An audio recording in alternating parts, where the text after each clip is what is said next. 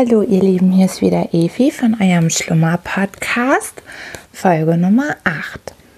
Ich wünsche euch einen wunderschönen Abend. Ich hoffe, ihr hattet einen ganz, ganz, ganz schönen Tag und auch eine tolle Woche. Das Wochenende steht vor der Tür. Und da es langsam abends wird, möchte ich euch noch eine Folge aufnehmen zum Einschlafen.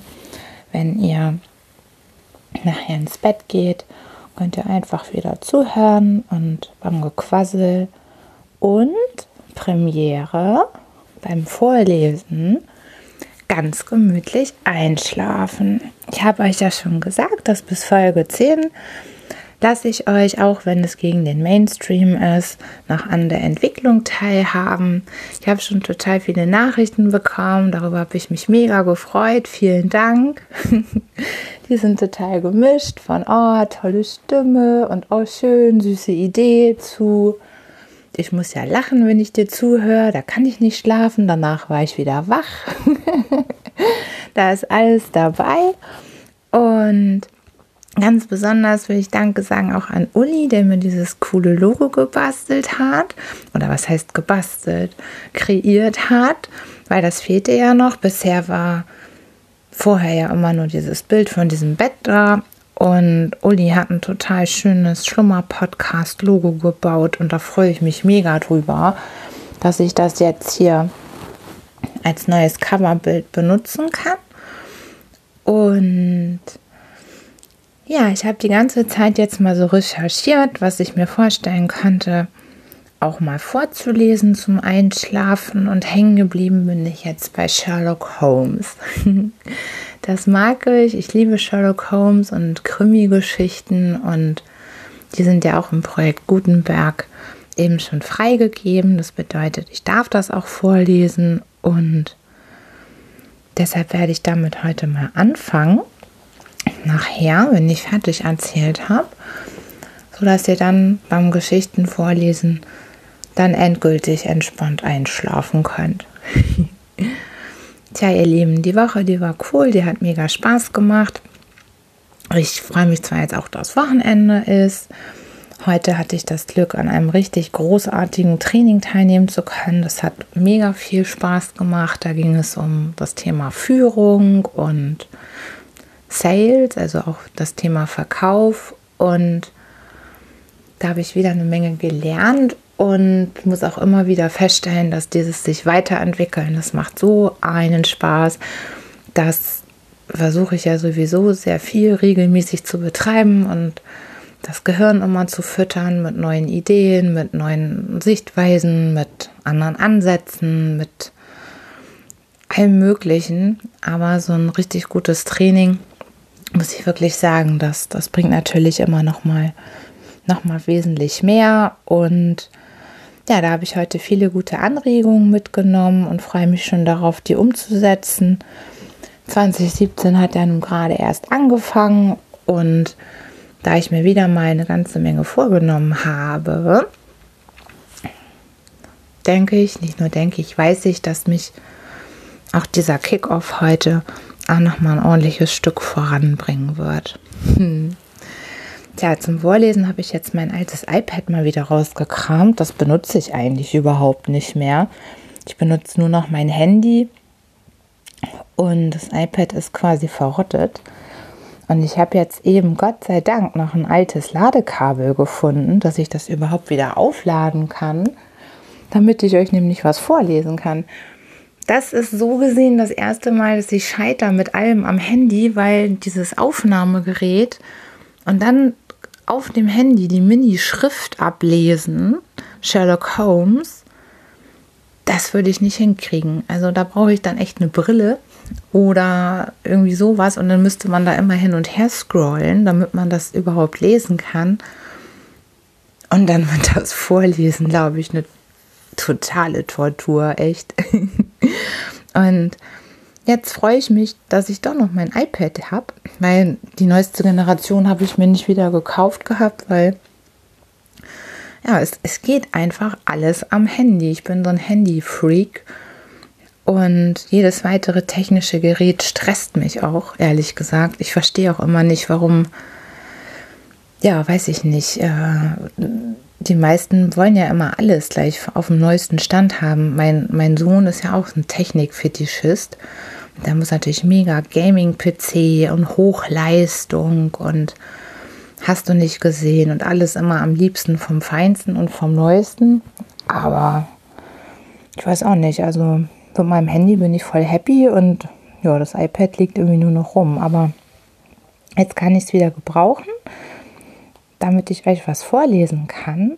Und ich habe mir heute ausgesucht Sherlock Holmes als Einbrecher. Und das ist schon hier eine ganze Menge Text. Und da bin ich mal echt gespannt, wie das so läuft. Das erste Mal in meinem Leben hier auf so einer ja, Aufnahme, in einer Aufnahmesituation irgendwas vorzulesen, bin ich jetzt auch ein bisschen nervös. Aber was soll's. Brauche ich, denke ich, gar nicht sein, ihr sollt ja einfach einschlafen. Also, ich fange mal an. Sherlock Holmes als Einbrecher. Obwohl die Vorgänge, von denen ich sprechen will, Jahre zurückliegen, kostet es mich doch noch eine gewisse Überwindung, sie jetzt dem Publikum zu erzählen. Vorher freilich würde es auch bei der größten Diskretion und Zurückhaltung einfach unmöglich gewesen sein, sie der Öffentlichkeit zu übergeben. Aber jetzt, wo die Hauptpersönlichkeit außerhalb des Bereichs des irdischen Gerichts und auch unsere Schuld verjährt ist, darf ich es bei der nötigen Vorsicht wagen, die Geschichte mitzuteilen, ohne dass sich jemand verletzt fühlen wird. Sie behandelt ein ganz einzigartiges Erlebnis meines Freundes Sherlock Holmes und meiner selbst, und es wäre mir daher schmerzlich, wenn ich diesen hochinteressanten Fall dem Publikum vorenthalten müsste. Wie schon angedeutet, habe ich die größte Vorsicht zu bewahren, um nicht mehr von der Geschichte in der Öffentlichkeit gelangen zu lassen, als in meiner Absicht liegt. Umso mehr, als mein Freund Holmes, der alles Aufsehen tunlichst vermieden lassen will, meine wiederholten Veröffentlichungen seiner interessantesten Fälle nur mit einem gewissen Unbehagen geduldet hat. Dass er gerade seinen Anteil an diesem besonderen Fall nicht vor die breite Öffentlichkeit bringen lassen wollte und er mir nur zögernd nachgab, war, wird jeder begreiflich finden, der diese Geschichte kennt. Der Leser wird deshalb wohl entschuldigen, dass ich das Datum, die Namen und alle sonstigen Angaben weglasse bzw. abändere, sodass niemand der wirklichen Begebenheit auf die Spur kommen könnte. Holmes und ich hatten unseren üblichen Abendspaziergang gemacht und waren um 6 Uhr an der Bakerstraße zurückgekehrt. Es war ein kalter Wintertag, trüb und neblig.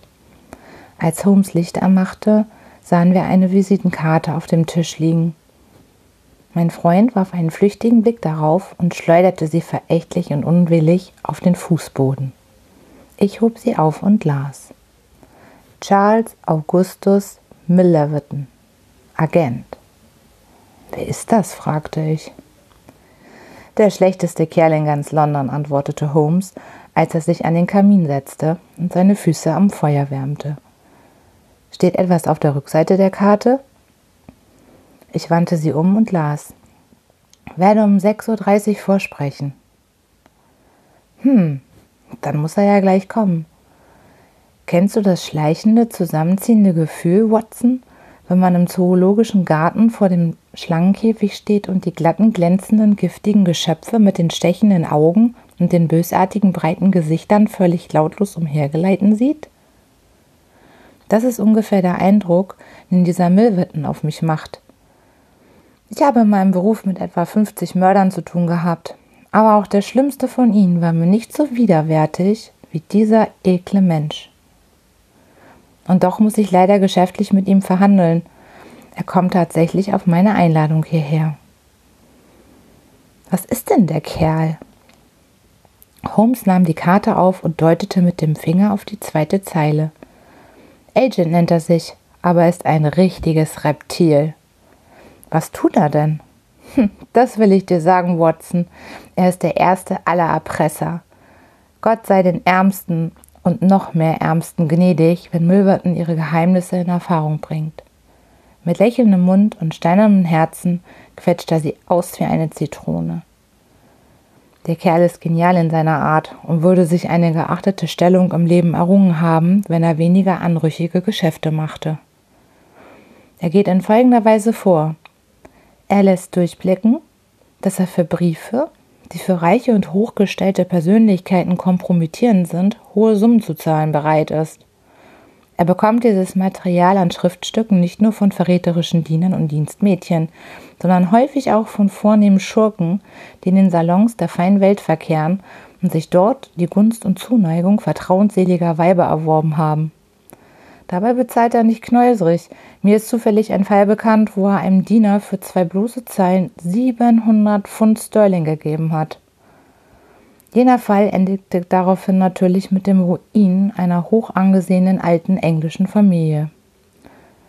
Alles, was in dieser Beziehung vorkommt, gelangt zur Kenntnis von Milverton, und es gibt Hunderte auf dieser Insel, die bei der Nennung seines Namens erblassen.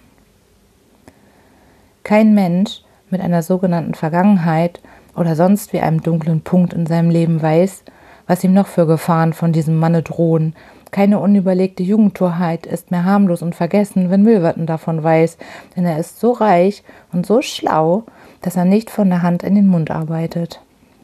Er sagte bereits, er sei der schlechteste Kerl in ganz London, und ich möchte dich fragen, ob er nicht auch nach deiner Ansicht wirklich viel schlimmer ist als einer, der in Leidenschaft seinen Gefährten niederschlägt.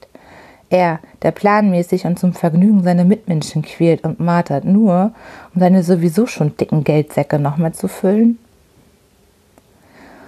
Holmes zeigte nur ausnahmsweise bei den häufig tragischen Ereignissen, mit denen ihn sein Beruf in Berührung brachte, dass er an einem Fall außer dem Fachinteresse auch noch ein menschliches Interesse nehme.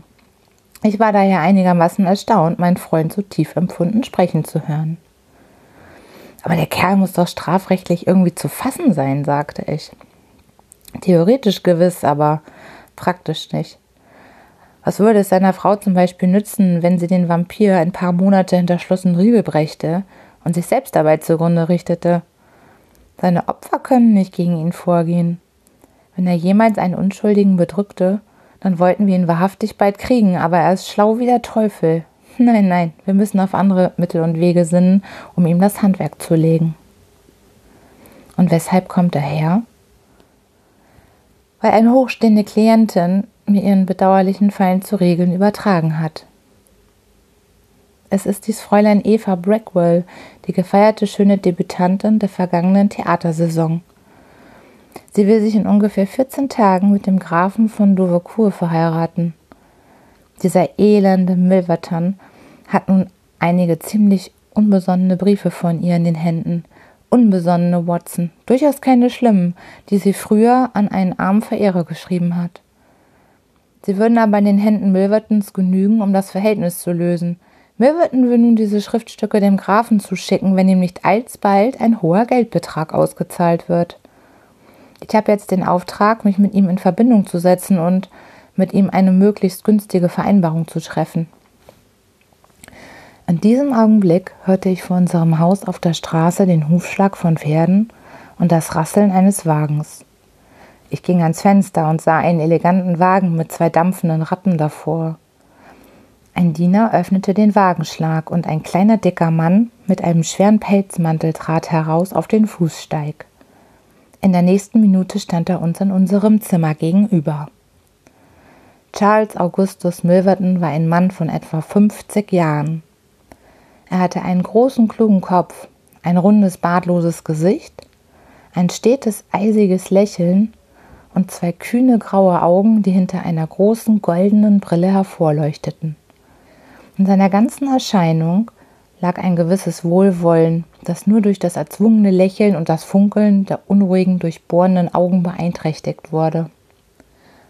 Seine Stimme war ebenso sanft und süß wie sein Gesicht, als er uns seine kleine fleischige Hand reichte und seinem Bedauern darüber zum Ausdruck äh, brachte, dass er uns bei seinem ersten Besuch nicht getroffen habe. Holmes tat, als ob er die ausgestreckte Hand nicht sehe und blickte ihm mit eisiger Kälte ins Gesicht. Milvertons Lächeln wurde noch breiter. Er zuckte mit der Schulter, zog seinen Pelzmantel aus, legte ihn sorgfältig zusammengeschlagen auf eine Stuhllehne und nahm Platz. Wer ist dieser Herr hier? sagte er auf mich zeigend. Ist er diskret? Ist er zuverlässig? Dr. Watson, mein Freund und Teilhaber. Herr Milverton verneigte sich. Schon gut, Herr Holmes. Ich fragte ja nur im Interesse unserer Klientin. Die Angelegenheit ist sehr delikat. Dr. Watson kennt Sie bereits. Ah, so. Nun, dann können wir gleich miteinander verhandeln. Wie Sie sagen, sind Sie der Vertreter des Fräuleins Eva. Haben Sie von ihr die Ermächtigung, meine Bedingungen anzunehmen? Holmes zuckte mit den Achseln. Welches sind Ihre Bedingungen? 7000 Pfund. Und sonst?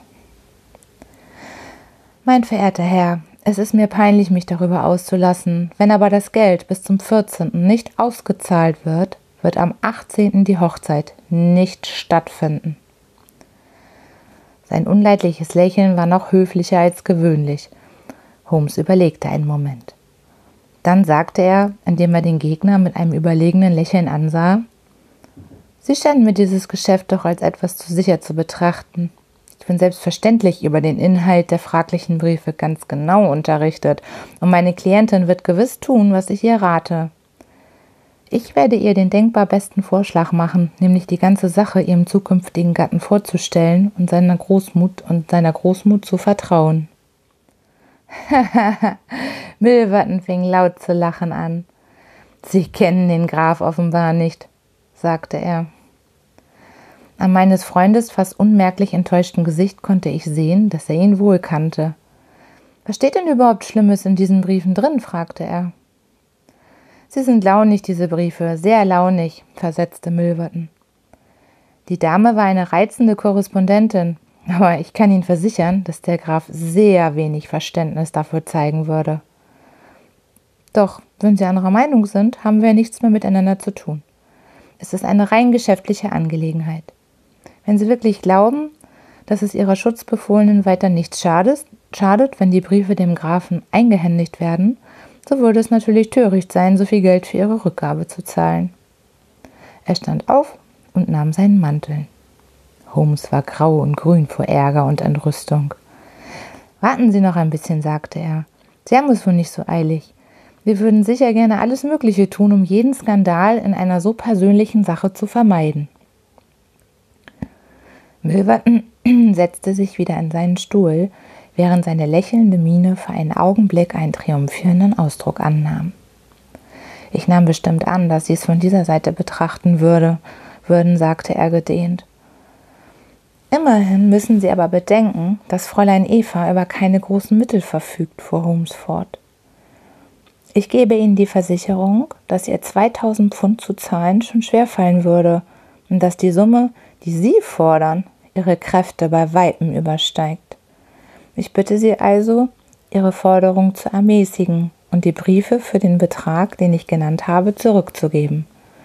Es ist, wie ich Ihnen nochmals versichere, das Höchste, was Sie bekommen können.